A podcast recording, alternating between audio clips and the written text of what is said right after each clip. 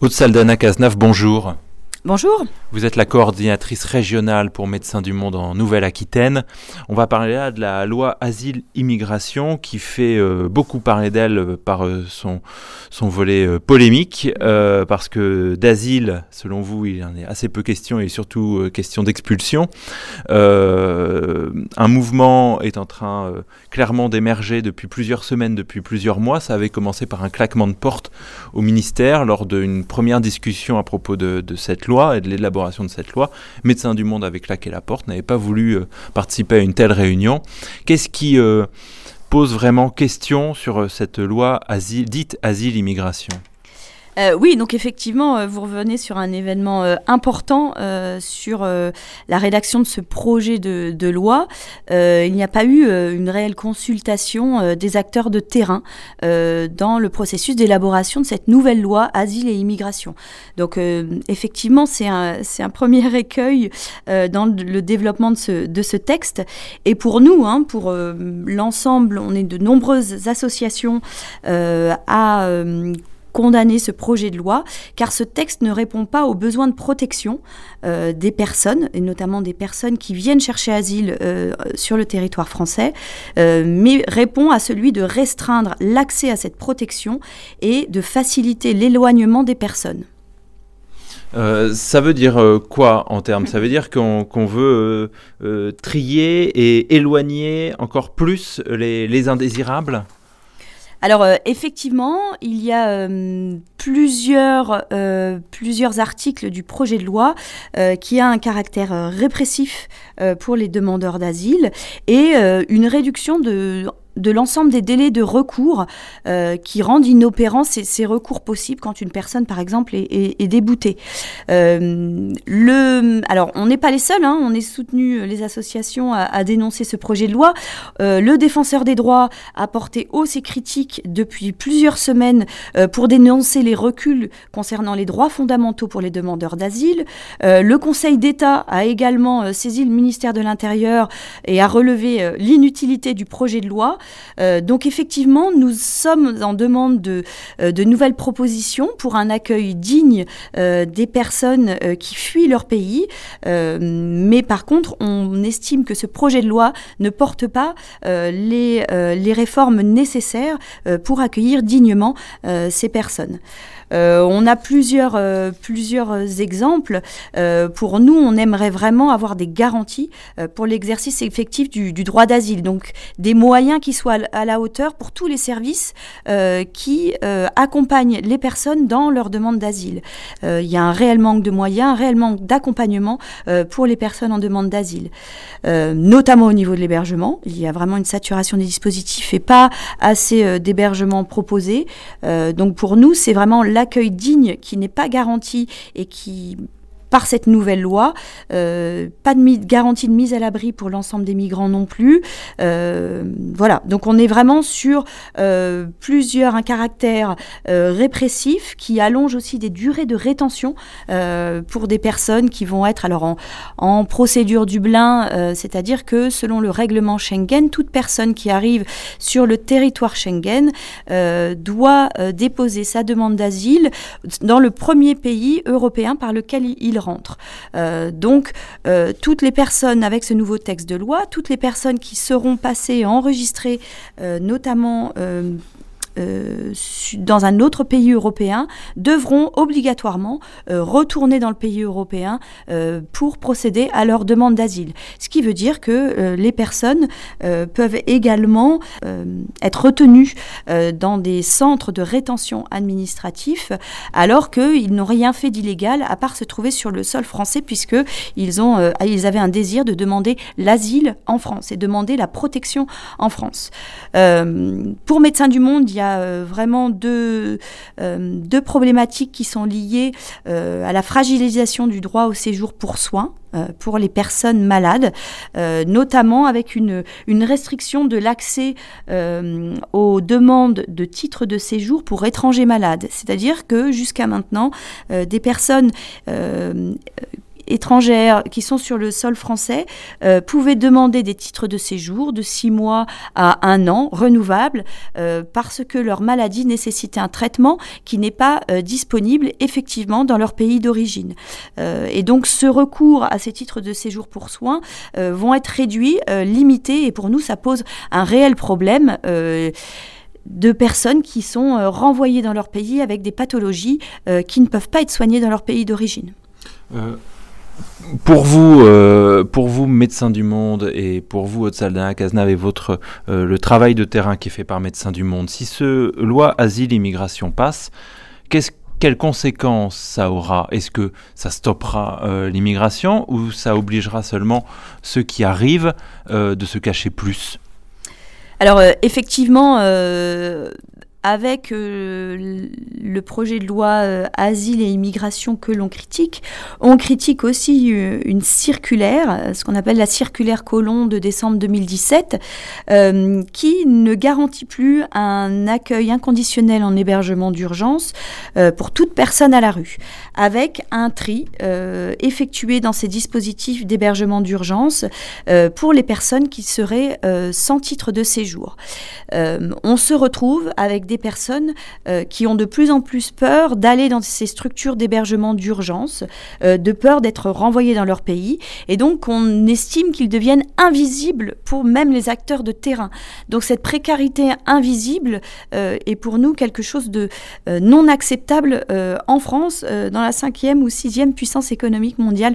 Nous avons les moyens d'accueillir dignement. Nous ne comprenons pas pourquoi, à la place de mesures d'urgence qui coûtent plus cher à l'État, qui coûtent plus cher à tous les, à tous les citoyens français euh, de mettre en place un accueil digne avec des structures d'accompagnement social qui vont accueillir les personnes euh, dignement, puisque euh, les traumatismes des, violences subies en France par ce non-accueil, par cette vie à la rue, par cette vie vraiment dans l'instabilité, la peur d'être envoyés dans leur pays d'origine ou dans leur pays où ils ont le premier pays par lequel ils sont passés en Europe.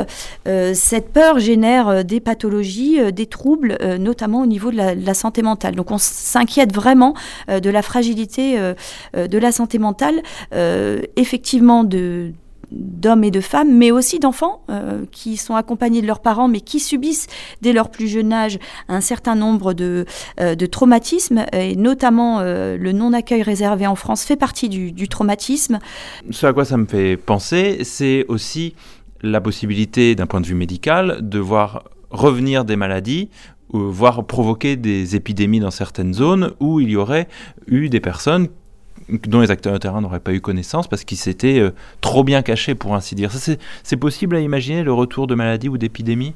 Alors, il y a déjà euh, des maladies liées à la précarité, à la grande précarité, euh, notamment à la promiscuité dans des foyers d'hébergement. On voit une recrudescence de tuberculose, qui sont des maladies qui étaient quasiment euh, oublié en France euh, ces dernières années.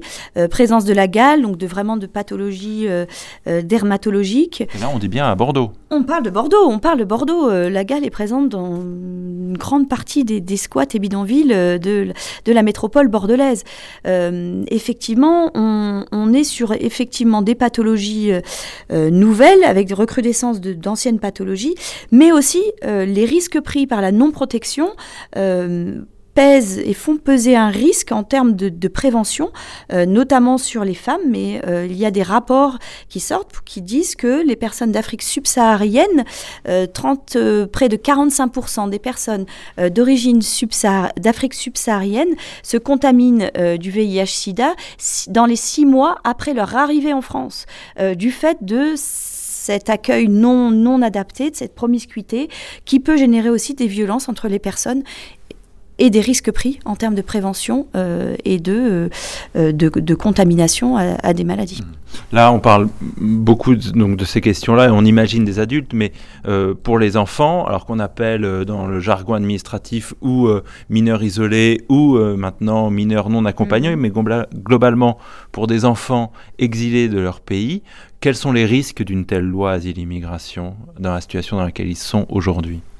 Alors, pour, pour Médecins du Monde et les nombreuses associations hein, qui sont dans l'accompagnement des, des, mineurs isolés étrangers, on souhaite que ce soit le Conseil départementales et les conseils départementaux sur l'ensemble du territoire euh, qui continuent à prendre en charge les mineurs euh, isolés, quelle que soit leur, leur origine.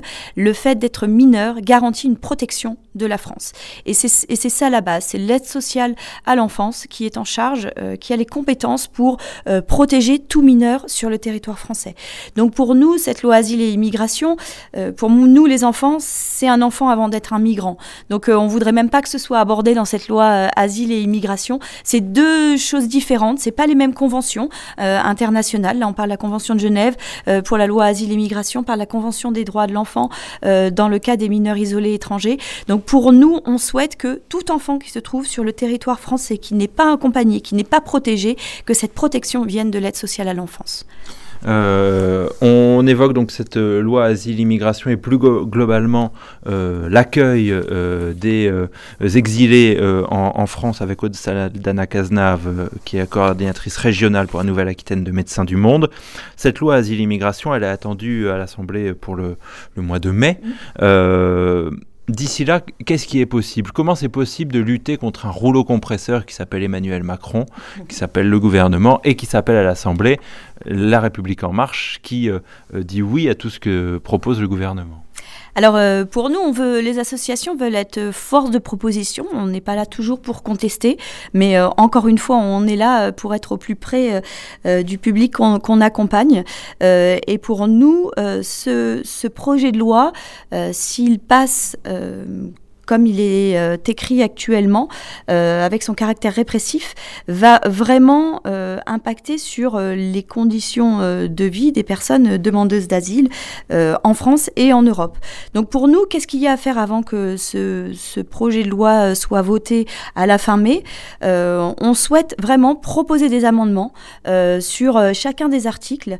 et quand je dis nous, encore une fois, je parle des, des acteurs associatifs. Donc on est avec la Ligue des droits de l'homme, avec la CIMAD, euh, avec l'ASTI, avec RESF, beaucoup d'actions qui étaient présentes aux États généraux des migrations. Et on, crée euh, des, équipes qui vont aller à la rencontre euh, de chaque député des circonscriptions, des douze circonscriptions de Gironde, pour aller leur expliquer en détail et aller décortiquer le texte pour montrer un peu les incohérences du texte et les propositions que nous on fait pour garantir justement cet accueil digne des personnes qui demandent protection en France. Et vous vous sentez soutenu euh, avec un mouvement populaire qui vous pousse justement à faire ces actions? Euh, C'est vrai que euh, écrit à l'ensemble des députés en mentionnant le fait qu'on était plus de 600 personnes réunies aux États généraux des migrations. On sent vraiment de la solidarité et elle est moins médiatique que les personnes qui seraient contre cet accueil des personnes migrantes. mais en tout cas, nous, on se rend compte qu'il y a des vrais réseaux de solidarité et de fraternité et que les gens, dès qu'ils sont en contact de la vulnérabilité de personnes vulnérables, euh, vont euh, assez euh, naturellement proposer une aide. Donc on voit ces élans de solidarité sur tous les territoires girondins, que ce soit ruraux ou citadins. donc ça nous fait porter, ça nous fait dire que on n'est pas seul des associations à apporter ce mouvement et à apporter voilà des, revendications contre ce projet de loi asile et immigration. Donc c'est vraiment fort de cette mobilisation euh, citoyenne et populaire qu'on veut aller à la rencontre des députés pour leur dire vraiment ce qui se passe sur le terrain. Est-ce que nous, on vit acteurs de terrain euh, qui sont euh, vraiment mis à mal par les situations de vie que l'on voit tous les jours des personnes qui viennent sur nos actions? Merci, Haute Saldana Cazenave de Médecins du Monde.